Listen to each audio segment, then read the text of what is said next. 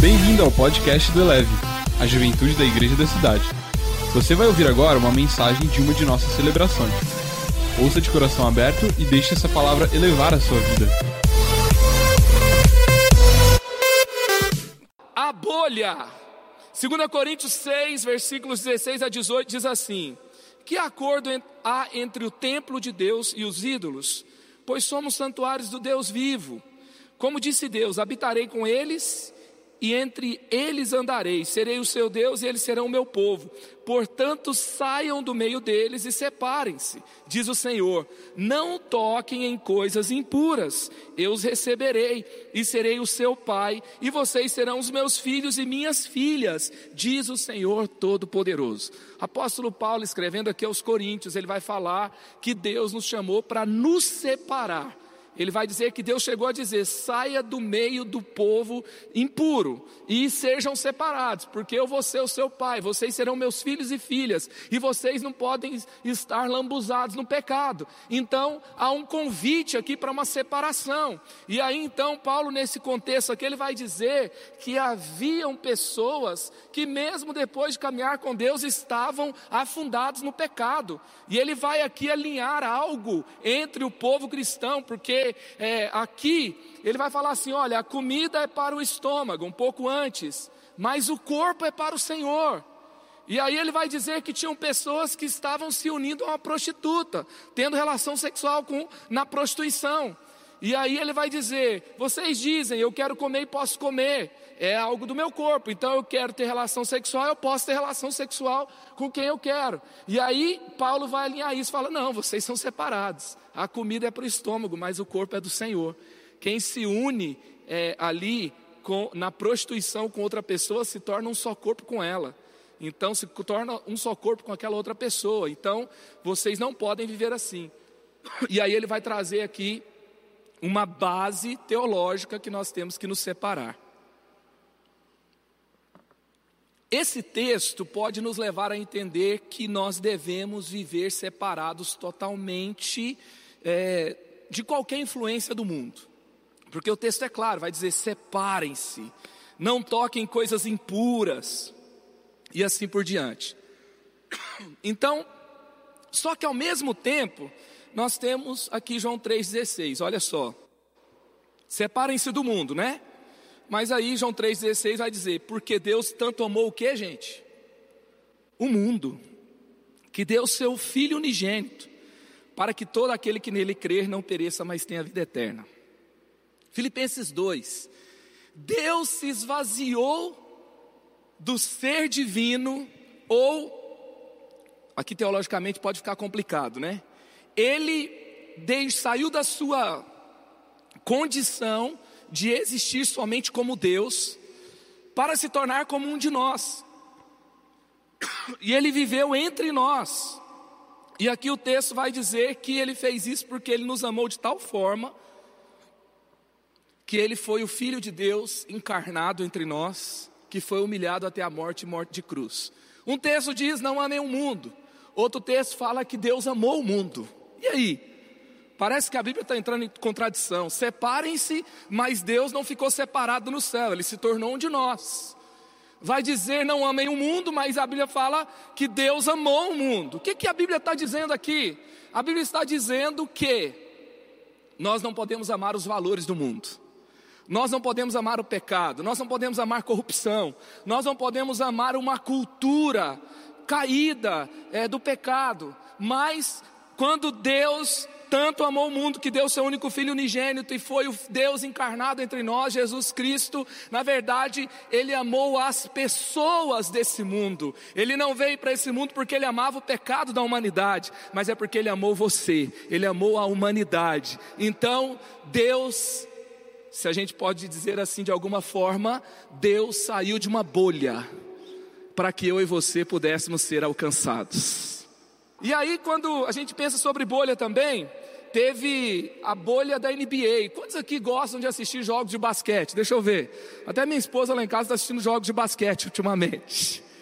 E aí, na a bolha da NBA, a, a, o que, que aconteceu?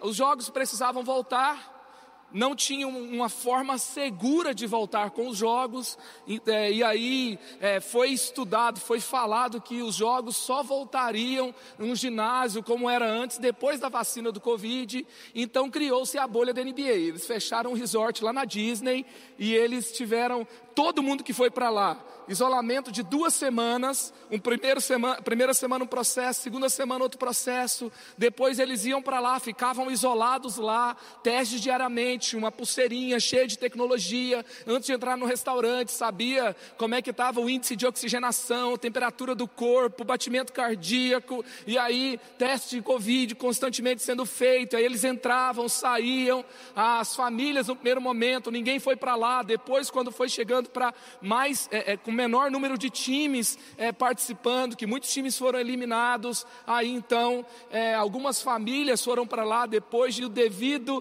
tempo isolado e respeitando uma determinada quarentena, e eles entraram, e os últimos jogos estão acontecendo. Faltam aí. É, são melhor de sete no, no, na, na, final, então faltam aí cinco jogos ou menos, e até agora ninguém pegou Covid, todo mundo está é, sem Covid e os jogos aconteceram é, normalmente e ali, né, uma lição dada no mundo inteiro como fazer esse negócio acontecer. Não foi da mesma forma, não é da mesma forma que está acontecendo o Campeonato Brasileiro, a Liga dos Campeões, as finais, etc. Mas ali é, nem, não teve nenhum caso de Covid. Todo mundo que entrou na bolha, ninguém pegou a doença. Então quer dizer que a bolha para esse propósito funcionou a bolha para esse propósito de fazer as finais, sem ninguém pegar Covid, deu certo. E aí então, a gente vê que a bolha pode ser útil. A bolha, você se isolar para um determinado fim, por um tempo, com um propósito, pode funcionar. Nós temos também algumas ficções que trabalham esse contexto. Não sei se você já assistiu o show de Truman. Você assistiu o show de Truman? O cara vive um reality show. E ele, ele nasceu lá dentro e não é um reality show com uma temporada. A vida dele é um reality show. Ele se casou com uma atriz. Ele, toda a vida dele, o emprego dele é com atores. E ele se tornou o personagem mais querido no mundo. Até que ele descobre que era tudo uma armação. E ele descobre que era a pessoa mais infeliz. E ele passa toda, todo o esforço dele é para sair de dentro daquela bolha. Tem também o filme Jimmy Bolha que é um menino que nasce, é, há uma doença ali imunológica, ele não pode sair, né? e aí então ele, ele se apaixona pela Chloe, e aí quando ele se apaixona pela Chloe, ele fabrica uma bolha para ele ser capaz de sair de dentro de casa, sair daquele mundo que a mãe dele criou, e ele acredita que ele não pode sobreviver fora dessa bolha, né? e aí a, a vida vai se passando até que ele precisa se desvencilhar dessa bolha e ele acredita que ele não vai sobreviver, mas na verdade ele descobre que era tudo uma mentira. O fato é que a bolha que nos protege daqui a pouco se torna pesada. A bolha que nos, nos mantém seguros, nos mantém vivos, pode se tornar pesada. E aí eu queria pensar com vocês aqui sobre algumas bolhas. Tem a bolha da superproteção dos pais, era o caso do Jimmy. A mãe dele, na verdade, dizia que ele tinha uma doença. Na verdade, ela, ela tinha medo que ele pegasse uma doença. Tem a mãe que nunca deixou o menino pegar um ônibus. Tem a mãe que nunca deixou o cara atravessar a rua. Se vier no eleve, é, ela já fica nervosa. Mas se for para outra coisa, jamais. Gente, uma vez, a gente lidou com um caso de um cara de 21 anos de idade, que não comia nada que não fosse, que precisasse mastigar. Porque a mãe dele amassou comida para ele até os 20 anos, 21 anos de idade. Quer casar com ele? Tem só amassar a comida que vai dar tudo certo. Pessoas que são criadas na bolha. E aí, a nova geração, cada vez mais, ela é super protegida. Eu estava vendo alguns casos que algumas escolas deixaram de ter esportes, porque se tiver esporte, o meu filho pode se machucar. Então não pode praticar esporte. E aí então, é, é as escolas não têm mais quinas em nenhum, nenhum, lado, porque alguém pode bater a cabeça e se machucar, e até determinado lugar tem que estar tá tudo ali é, com algum material macio para que um acidente não aconteça. E aí o mundo vai se tornando um lugar de extrema proteção. Já vi casos de mãe que vai cadastrar para o filho o currículo, o pai. Não vou falar pesar aqui só em cima da mãe, né? Mas aí a mãe ou o pai que vai cadastrar o currículo, o currículo, e às vezes até pedir o um emprego para o filho. Aí o empregador fica pensando: se, a, se os pais têm que pedir emprego para o filho, que tipo de gente que eu vou contratar? Será que é alguém que vai correr atrás ou vai precisar de alguém ficar empurrando o tempo todo? E aí tem a bolha da superproteção também, onde há, há todo o universo ali totalmente protegido. E aí a pessoa começa assim: tudo que dá errado é culpa de alguém, não é culpa minha. E o mundo tem que fazer as coisas para mim. E aí eu vi, eu não sei lidar com a decepção, eu não sei lidar com a frustração, porque eu, eu fui de uma geração da compensação, tudo foi comprado para mim, tudo que eu queria, a família se reinventou e deu jeito de me dar. E aí eu levo isso para a vida, eu levo isso para o trabalho. Aí ninguém pode ser criticado no trabalho. Aí, né, se eu não tiver o número de curtidas lá que eu queria nas redes sociais, eu, eu, eu, eu não consigo mais viver com isso. Eu não consigo lidar com adiamentos. Então eu parcelo tudo até a volta de Jesus para ter o que eu quero. E assim a vida vai acontecendo. Também tem a bolha política, a bolha ideológica, e aqui é um campo complicado, né?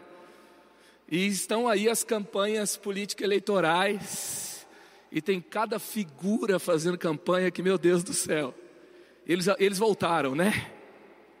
E aí, o que, que, que é a bolha política? Por exemplo, tem gente que vive numa bolha ideológica tão fechada, que ele, na verdade, assim, se o cara é bandido, ele não tem problema, porque é da ideologia dele. Bandido é quem não é da minha ideologia, entendeu?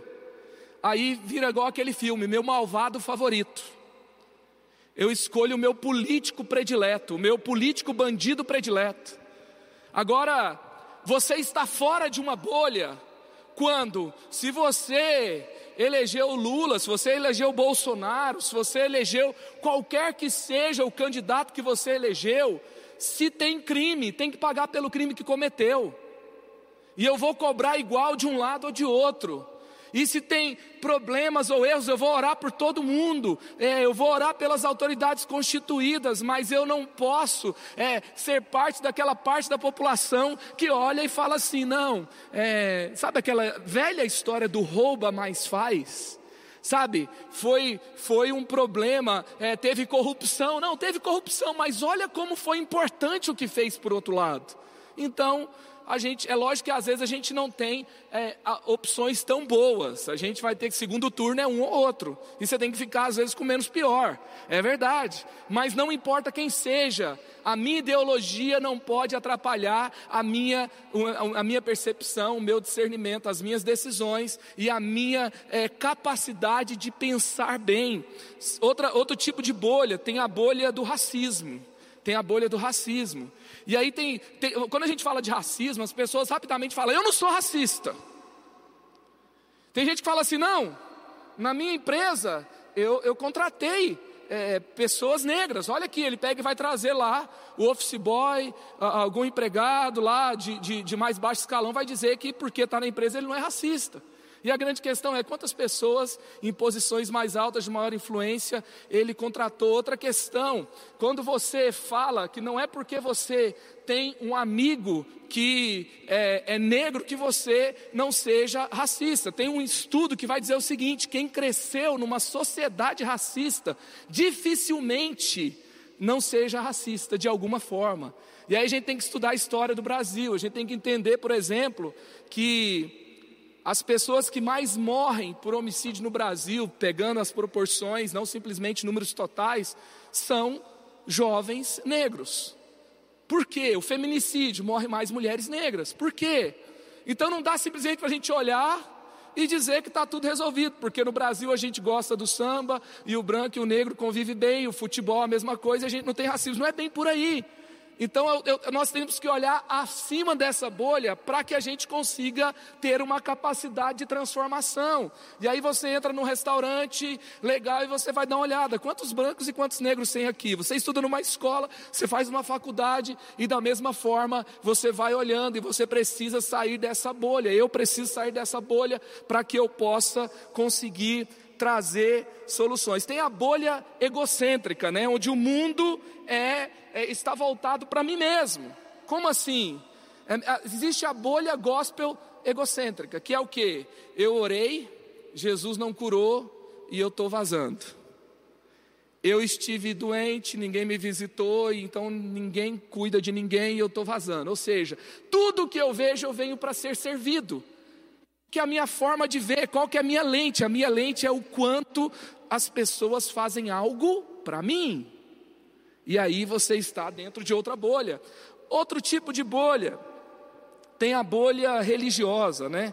A bolha que demoniza tudo. E aí a gente vive naquele ambiente, a gente fala um evangeliquez, que é um idioma que as pessoas têm que entender quando entra aqui dentro. E aí a gente manda um monte de chamanais em todos os grupos que a gente está, e a gente tem toda aquela linguagem, não é? é? Eu acho que aqui na igreja da cidade não é, talvez não seja tão assim, né?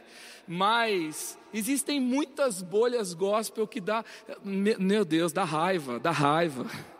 Eu conheci um cara que só conversava, né, com a pessoa que ele queria é, sair. Ele começava mandando versículo bíblico, né? Oi, bom dia. Jeremias 29, 11. Eu é que sei que planos tenho para você: planos de prosperar, planos de dar um futuro e não de causar dano a você. Bom dia, princesa. Que Deus abençoe o seu futuro. Deus está cuidando de tudo. Cara, cara é crente pra caramba. Só que ele dava um Ctrl C e mandava para 10 pessoas ao mesmo tempo. Até que uma começou a conversar com a outra e falar assim: Olha o que ele me mandou. Aí uma que não tinha recebido, ah, legal, tal, tomara que dê certo, estou orando por você. Aí falou com o outro, não, ele mandou para mim também. Eu lembro que um dia a gente tinha esse negócio assim, né? Não, o que, que você faz? Não, se você toca uma música lá fora, então não dá para você é, é, se batizar, ser da igreja, não sei o quê. Eu me lembro que uma vez eu comecei a acompanhar um cara que tocava na noite, a gente começou a conversar.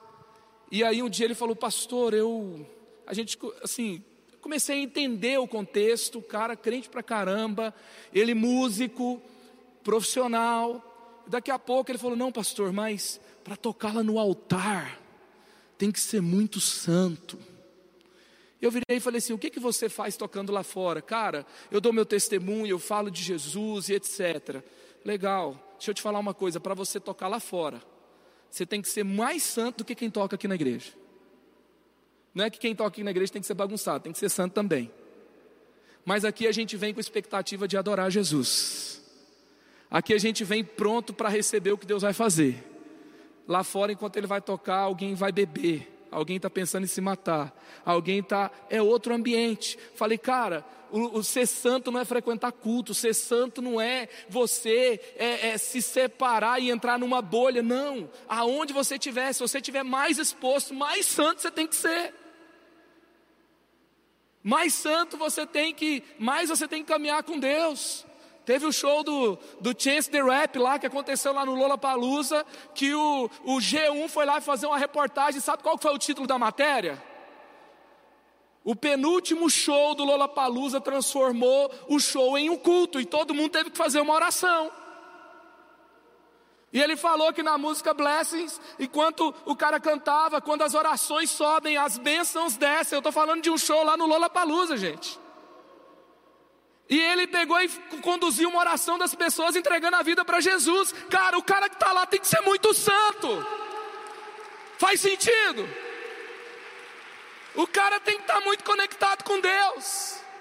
Eu não estou falando que eu estou enviando todo mundo aqui para ter uma banda secular para ganhar um monte de gente no barzinho, e isso é ser crente. Se você quiser plateia, é diferente. O propósito não é esse. Mas se você quiser servir Jesus de verdade, sabe, tocando, ou ganhando dinheiro, ou com uma empresa de tecnologia, ou sendo, é, montando a sua barbearia, ou seu restaurante, ou o que for. Cara, quando você entrar naquele lugar, entra santificado, e não precisa falar evangeliquez, nem citar versículo bíblico para ganhar alguém. Ame as pessoas, sirva as pessoas, tenha uma vida consagrada, sabe, perdoe, tenha um bom testemunho e alguma coisa vai acontecer. Vai ou não vai? Não é dentro da bolha que o mundo é transformado. Agora, tem muita gente que acredita que é, é, é, vivendo numa bolha que tudo acontece. Eu me lembro, gente, quando eu entrei na faculdade, eu fui um menino de igreja. Eu fui um menino de todas as EBDs. Eu fui da classe Florzinhas de Jesus, Soldadinhos de Cristo, Maranata, Betel, era o nome das minhas classes de EBD. Eu lembro de todas as histórias, todas as histórias bíblicas. Tem dia que eu falo com meus filhos, gente, nós vamos ter história hoje de super-herói, de qualquer outra coisa. Porque, assim, na minha vida inteira só podia história da Bíblia. Todos os meus gibis eram da Bíblia. Eu só, eu só via o gibi da Mônica quando eu ia na casa da minha avó, e minha avó era louca por gibi da Mônica, ela tinha assinatura.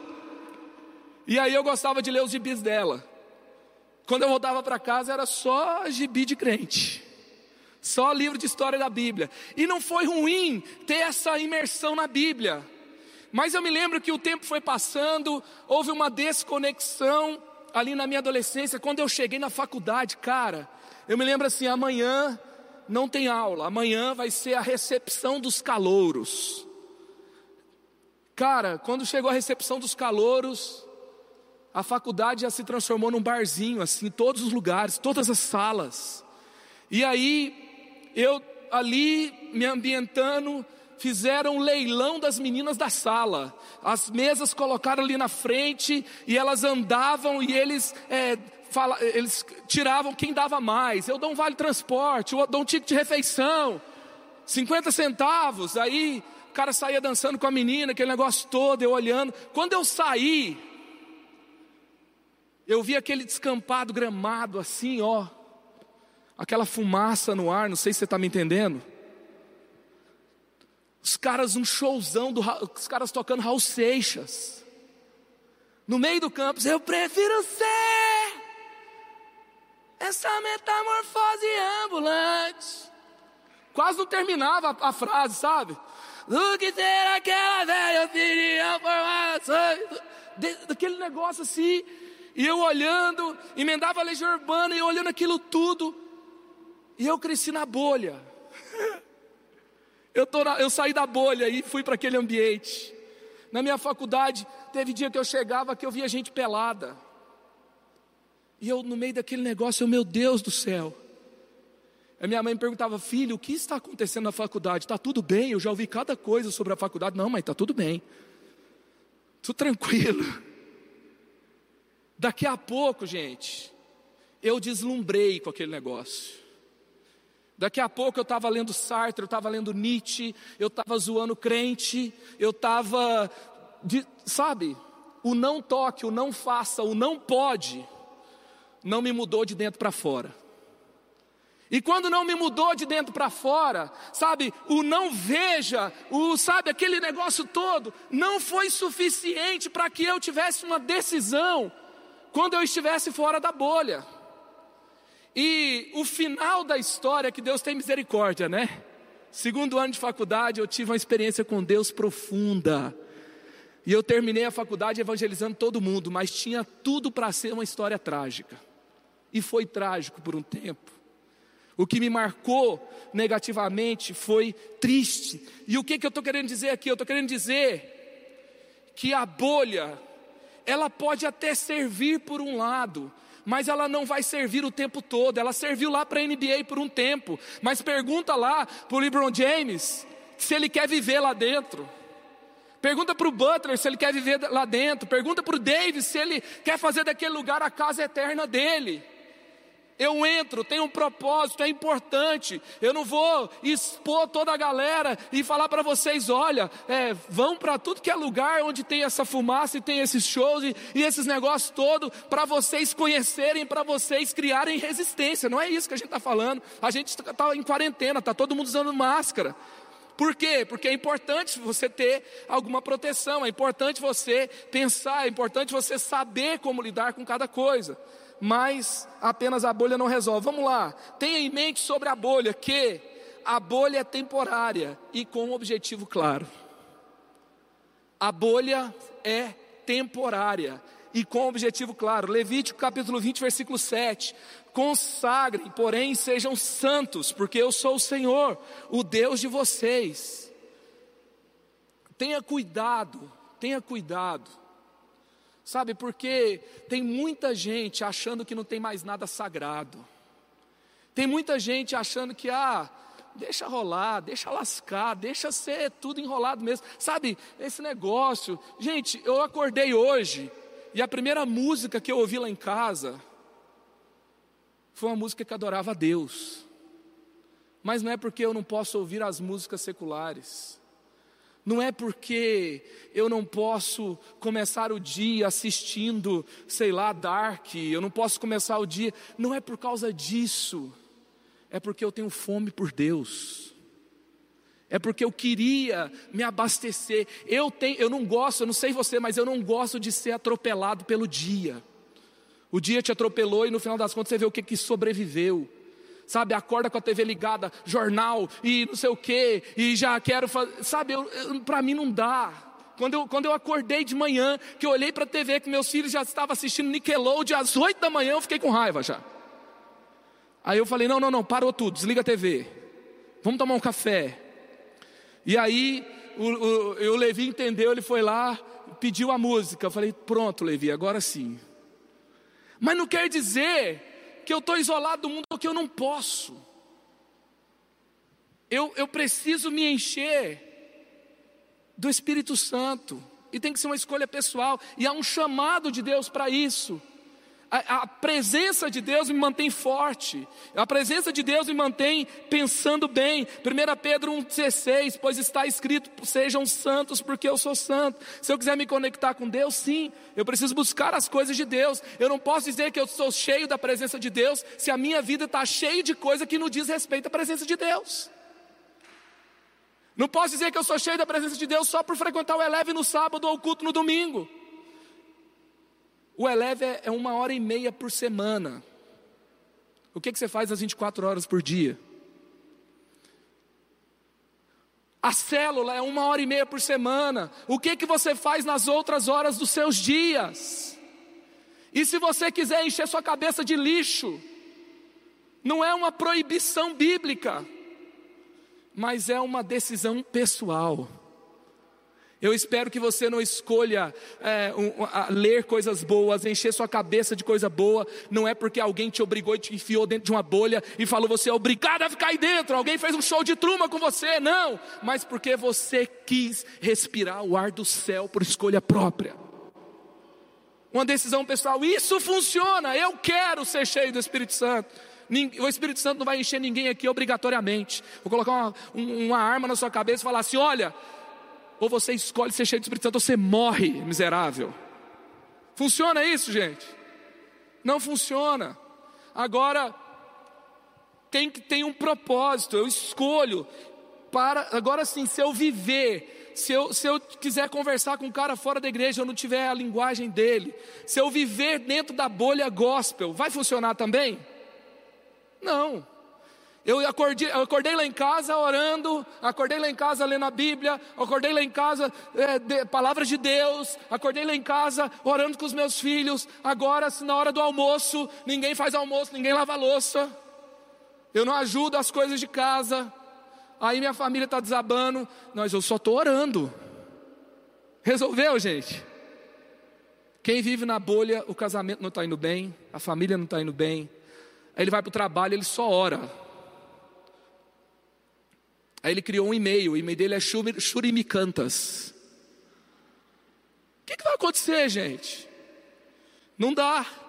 Então, 1 João 2,15: Não amem o mundo, nem as coisas que há nele. Se vocês amam o mundo, não amam a Deus. Agora preste atenção: é temporário e com objetivo claro. A consagração não é isolamento.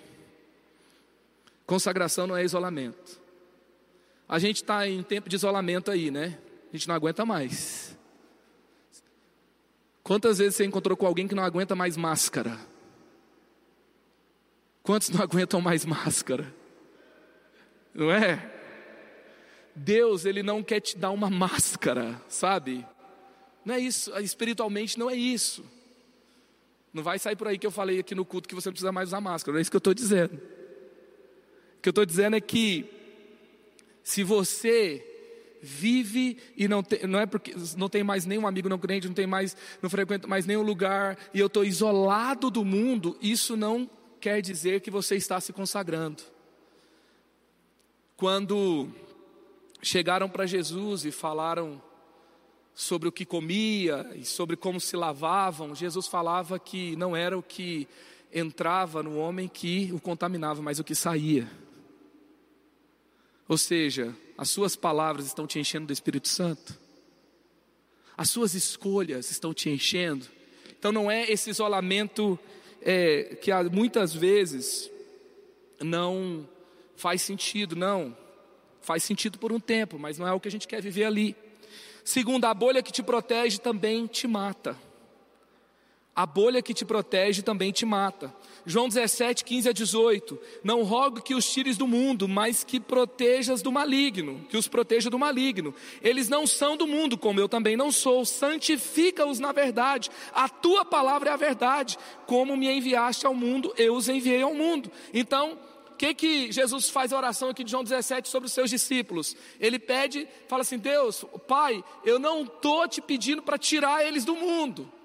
Na verdade, eu quero que eles sejam enviados para o mundo, mas que eles sejam protegidos. Porque a bolha poderia matar. O que, aconteceu com Noé? Noé entrou na arca, mas o que, que aconteceu? Noé saiu da arca. Tem gente que entra na arca, mas não sai da arca, entendeu? O pro, sabe, gente? Às vezes eu me sinto assim, eu estou na igreja todo dia aqui na colina, sabe? Quando, deixa eu explicar direito. Estou nesse lugar onde a igreja se reúne todo dia. Às vezes eu falo assim: habitarei na casa do Senhor, para mim é literal, entendeu?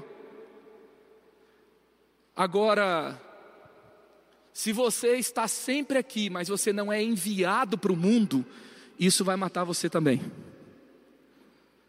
Se você está sempre aqui, você está sempre na arca, mas você não sai da arca, porque o propósito de Deus não era que Noé habitasse na arca, o propósito de Deus era começar em Noé uma nova geração, uma nova linhagem, quando você é mergulhado aqui, você está na vigília, você está na célula, e você faz a campanha da vitória, e você está lendo devocional, e você está lendo livros cristãos, e você está ouvindo louvor e adoração, e você está sendo cheio do Espírito, e você ora, e você conversa sobre isso. Não é que você habite no lugar isolado do mundo, mas Deus quer começar por meio de você uma nova linhagem na terra, uma nova geração, um novo avivamento, um novo tempo. Ele quer que você seja alguém que ganhe pessoas aonde você estiver.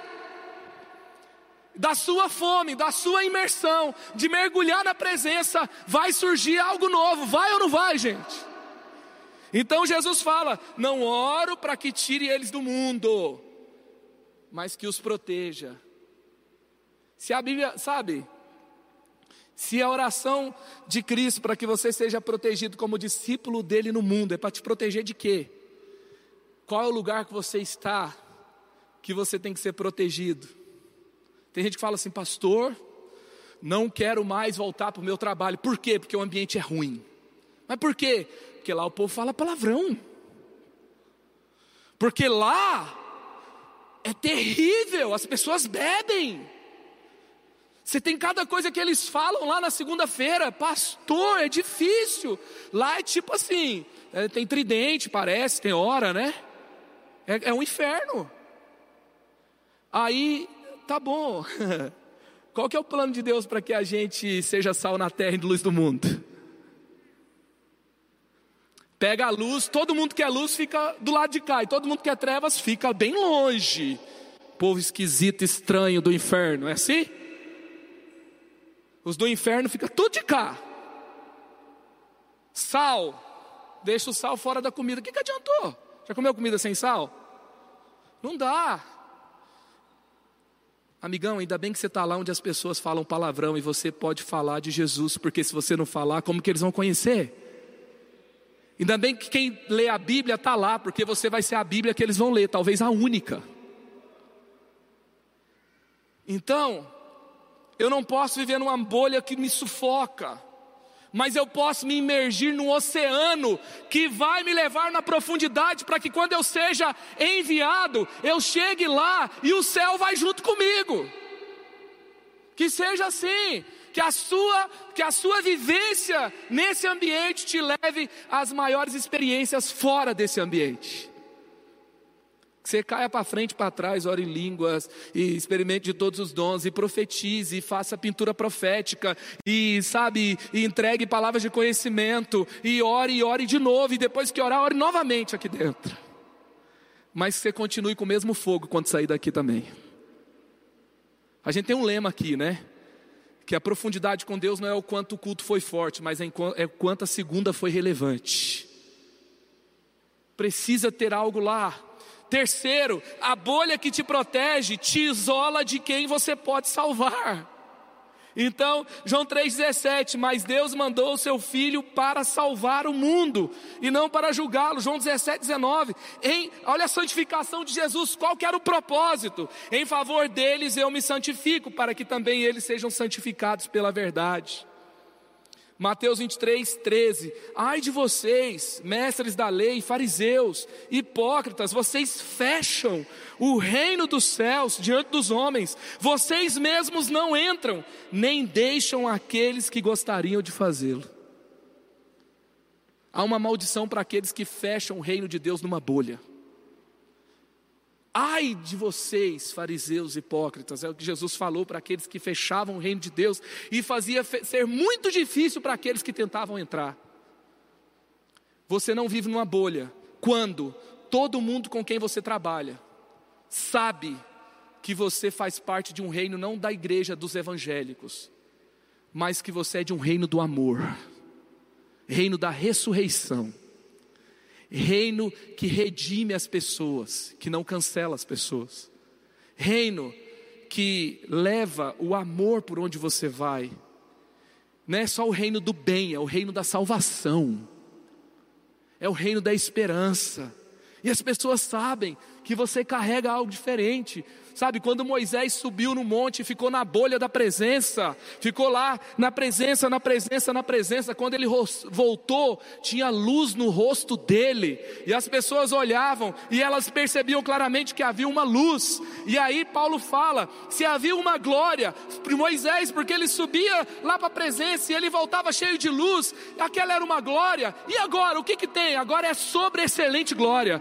porque Jesus rasgou o véu, e se eu mergulho na presença, aonde eu vou, vai ser perceptível que o meu reino não é desse mundo, eu sou do reino de Cristo, reino do amor, reino da esperança, e as pessoas vão perceber que é algo diferente. Não é só porque eu sei versículo decorado, não é só porque eu sou batizado no Espírito Santo, não é só por, porque eu tenho uma coleção de dons, mas é também pela forma que eu me relaciono com as pessoas pela forma que elas importam para mim, pela forma que eu não me acho superior a elas. Jesus morreu por mim, morreu por ela também. Jesus morreu por mim, morreu pelo meu chefe, morreu pelos meus colegas de trabalho, morreu pelas pessoas que estão presas, morreu por cada um. Eu não posso viver numa bolha que me separa de quem eu posso salvar em Jesus a bolha para um tempo e não para uma vida. Enquanto estava com eles, eu os protegia. Enquanto, ou seja, houve um tempo, eu os protegi, os guardei no nome que me deste. Nenhum deles se perdeu, a não ser aquele que estava destinado à perdição, para que se cumprisse a Escritura. Até na bolha de Jesus teve um que se perdeu, que estava destinado à perdição, Judas. E ele fala: enquanto eu estava no mundo, teve um tempo Teve um tempo que até falava: os seus discípulos não jejuam. Ele falou: tem um tempo, tem um tempo que o noivo está com eles. E eles não precisam jejuar, mas daqui a pouco o noivo vai ser tirado. Aí sim. Tem um tempo, tem um propósito, tem um objetivo para que eles expressassem Jesus por onde fosse. Sabe? As coisas que ficam sempre dentro da bolha estragam. Casamento dentro da bolha estraga.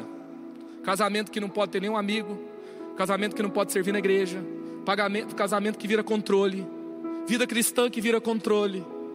Tudo que vira controle, tudo que sufoca, carreira dentro de uma bolha, onde a vida parece que só existe lá dentro. Eu separo a minha vida, isso aqui é a bolha da minha carreira. Tudo que fica na bolha estraga. Jesus quer explodir bolhas aqui hoje. Talvez você foi sufocado por alguma bolha. Talvez foi uma bolha de superproteção, talvez foi uma bolha de religiosidade, talvez foi uma bolha de entendimento. Você entendia que isso era para o seu bem, mas hoje é difícil. Gente, eu estava conversando com uma das alunas do college. Quando a gente começou a fazer os estágios, ela foi escalada para falar de Jesus no calçadão. Ela queria sumir e desistir do college. E ela então foi, e quando ela foi, ela ficava assim atrás das pessoas, assim, ó. Tomara que não me vejam aqui. E aí daqui a pouco ela foi se soltando. Daqui a pouco ela falou: "Pastor, eu não quero ficar fora do evangelismo, por favor". Porque na última vez que eu fui, eu encontrei com uma mulher. Ela é envolvida com prostituição. E Deus me deu uma palavra de conhecimento, ela começou a chorar.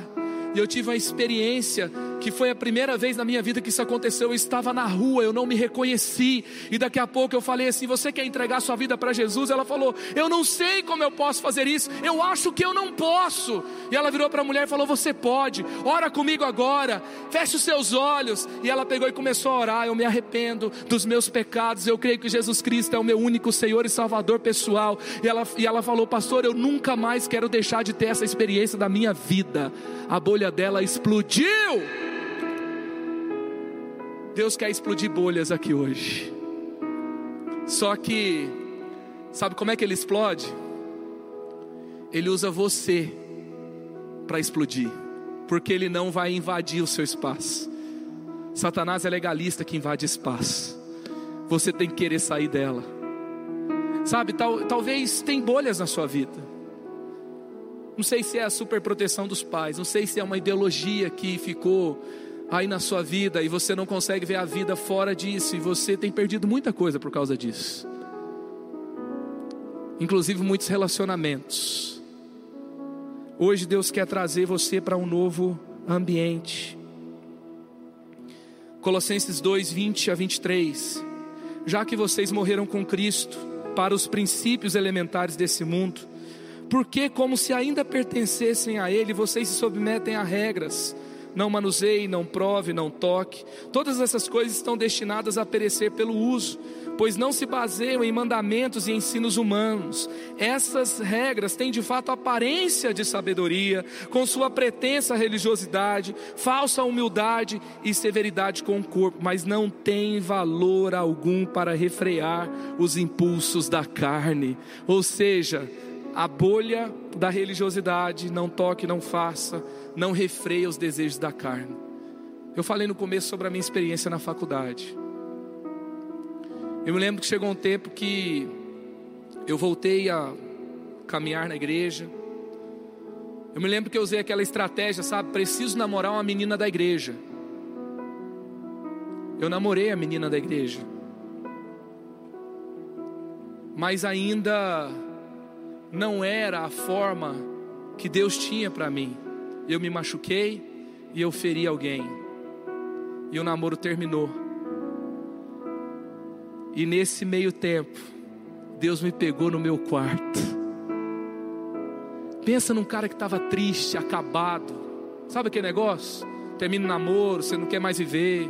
Eu ficava lá no quarto, ouvindo Legião Urbana. Graça, é um milagre eu estar vivo aqui hoje. Com o namoro, no, com o namoro terminado, achando que o mundo acabou, sem vontade de trabalhar, no quarto chorando, ouvindo Legião Urbana, tava feio o negócio, cara. Tipo assim, Legião Urbana é tipo assim, Marília Medonça intelectualizado do passado, rock and roll. É quase isso. Tem gente que quase quer subir aqui para me pegar porque eu fiz essa comparação aqui hoje. E aí eu me lembro de ler ali 2 Coríntios 7,10 que fala que a tristeza, segundo Deus, produz arrependimento. A tristeza, segundo Deus, não é igual a tristeza no mundo que produz morte, ela vai gerar vida. Houve uma tristeza no meu coração que eu, eu comecei a entender aonde os meus caminhos me levavam. Não era mais um esforço humano, Deus estava rompendo a minha bolha e eu tinha uma decisão de sair dela ou ficar nela. Eu me lembro que ali no meu quarto eu tive uma experiência com Deus. Só que a experiência com Deus no quarto foi para sair do quarto, não para ficar lá para sempre. E ali começou um novo tempo de Deus na minha vida. Eu me lembro que eu tinha tido uma estratégia, tipo, namorar a menina da igreja para ver se eu melhorava na minha vida, se eu voltava, se eu melhorava aqui ou ali. Não funcionou. Aí eu me lembro que eu, depois da experiência com Deus, entrando dentro da igreja, eu dei o primeiro passo. Quando eu dei o primeiro passo, estava rolando na época diante do trono. E na hora, no primeiro acorde, assim, ó, a ele a. Eu não sei, o tom aqui não vai dar certo, né? A ele a glória. A ele a glória, a ele a glória. Não, nem terminou a frase, eu estava ajoelhado no chão chorando. Eu não tive nem tempo de me defender, de olhar e falar assim: gosto da música, não gosto da música. Eu não sei aonde você caminhou. Eu não sei quais foram as suas estratégias. Mas Colossenses 2 aqui aconteceu na minha vida. O não toque, o não faça não foi suficiente para refrear os desejos da carne. Daqui a pouco eu que não conseguia ficar sem ninguém, não conseguia, eu inventava qualquer tipo de relacionamento para ter alguém. Eu fiquei cinco anos sem namorar com ninguém. E não foi porque eu fiz um voto, não foi porque eu fui proibido, não foi porque meu líder falou, foi porque eu entendi que eu precisava viver algo com Deus que eu não poderia viver com ninguém. E graças a Deus que quando a Mariana chegou, eu tinha me limpado de toda aquela história lá fora. E não foi uma bolha da religiosidade que me limpou, foi a experiência com Jesus de Nazaré. Eu não sei como está a sua vida hoje, eu queria que você fechasse seus olhos agora. Eu não sei se você ficou muito deslumbrado com algum lugar, como eu disse aqui. Talvez até tem pessoas aqui que estão prestes a entrar no mundo que você pode se deslumbrar demais. E Deus não quer que você se perca nesse caminho. Você precisa ter uma experiência com Deus. Você precisa se entregar a Ele como nunca antes. Você precisa parar de administrar os desejos da carne. Algo novo precisa acontecer dentro de você. Só Jesus pode fazer isso não é o seu esforço humano de tentar, sabe, é, controlar o desejo da carne, mas é um desejo mais forte que suprime um desejo inferior, e é o desejo que nasce no Espírito Santo de Deus. Só Ele pode te conduzir por caminhos eternos, como a oração que Davi fez: Jesus, Senhor, mostra-me os meus, vai dentro de mim, mostra os meus caminhos errados e me guia pelos caminhos eternos. A hoje hoje um guia que te ama, Jesus, e Ele vai te conduzir por caminhos eternos. Se você percebe que precisa sair de uma atmosfera de medo, de religião, uma atmosfera de algum tipo de sufocamento, controle, ou até mesmo de gerenciamento de desejos da carne e do pecado algo que sufocou você, talvez você se enfurnou dentro de um negócio chamado carreira, mas isso se tornou uma fuga. Deus quer te fazer prosperar lá, mas Deus não quer que você fuja para lá. Deus quer que você influencie lá. Talvez você aqui dentro você mergulha, mas lá fora você está dentro de uma bolha. As pessoas não reconheceram o reino de Deus ainda. Você está isolado daqueles que você pode salvar. Se você se identifica com algumas dessas situações, eu queria que você ficasse em pé no seu lugar, eu quero orar por você.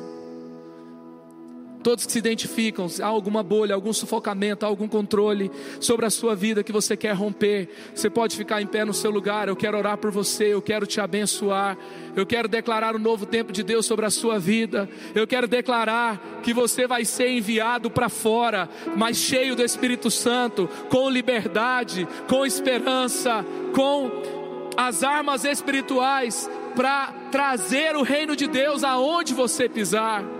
Sabe, a vida cristã não pode ser chata, não pode ser monótona. Se isso aconteceu, tem uma bolha aí que tem que estourar. Você precisa mergulhar de fato na presença de Deus. E se você deseja isso, se você tem buscado isso, se você quer viver um novo tempo com Deus, eu queria que você ficasse em pé no seu lugar. Talvez é uma tradição familiar. Talvez algo te prendeu longe de Deus. Eu quero orar por você. Eu quero te abençoar. Amém. Amém, amém, amém. Deus abençoe você. Jesus, agora nós oramos. E eu declaro aqui, Jesus, que nossos corações estão abertos para Ti. Há uma exposição, Senhor, para cada um que ficou em pé. Mas eles estão se expondo diante de Jesus Cristo, Rei dos Reis, Senhor dos Senhores.